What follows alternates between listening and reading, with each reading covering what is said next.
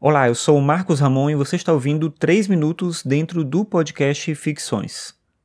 Faz já algumas semanas que eu vi uma notícia que dizia que o Spotify ia começar a exibir quadrinhos, histórias em quadrinhos. Eu achei isso estranho pelo motivo óbvio. O Spotify a gente escuta música, a gente escuta podcast, mas ler quadrinhos aquilo era um pouco inusitado. E aí eu fui ver o que que era, na verdade é uma série de quadrinhos, uma série norte-americana de quadrinhos chamada Arte. É uma série antiga, ele começou a ser distribuído em 1940, 1941, acho.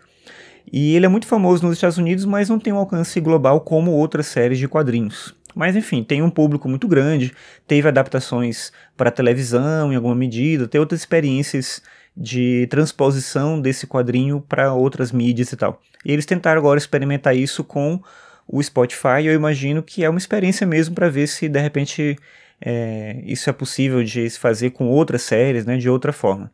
Mas, enfim, eu fui ver como é que funcionava, porque o grande problema de ler quadrinhos em um dispositivo digital é que como o quadrinho tem muita coisa para você ler na página, para ver na página, dentro do celular, por exemplo, você tem que ficar fazendo um zoom para o lado, para o outro, mexendo aqui, não é uma experiência confortável.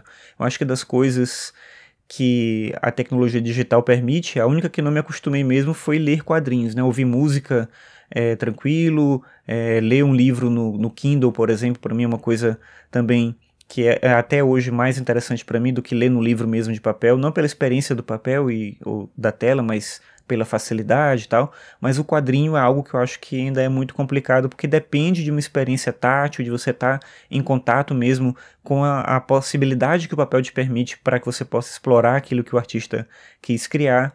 E essa sempre foi uma dificuldade de ler quadrinho em um dispositivo como um smartphone, um tablet. Claro que tem aplicativos focados nessa experiência e tentam melhorar um pouco isso. Mas enfim, como é que é a experiência do Spotify? Na verdade é como se fosse um quadrinho animado.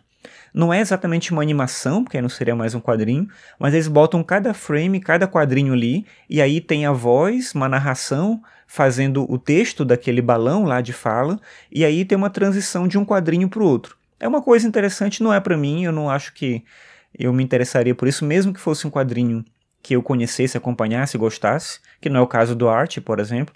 Mas mesmo que fosse um que eu conhecesse, eu acho que não ia me adaptar a essa ideia, mas eu acho interessante o fato da gente ver coisas novas, né, experiências novas de, de transposição de uma mídia para um outro lugar, para um público diferente, eu acho que pode sair muita coisa legal desse tipo de experimentação.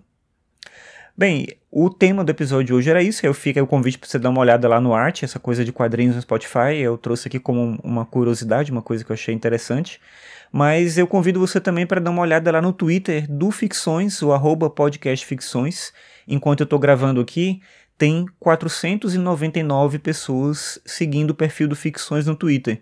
Eu tinha feito já um compromisso faz tempo de que quando 500 pessoas seguirem o Ficções no Twitter, eu vou gravar um episódio por dia durante um ano inteiro. Então isso vai acontecer provavelmente, a não ser que um monte de gente deixe de seguir o perfil lá no Twitter nos próximos dias, e aí a partir do dia que chegar a 500 vai ter um episódio por dia durante um ano inteiro do Ficções certo? Dá uma olhada lá, vê se você já não segue Ficções, segue lá no Twitter.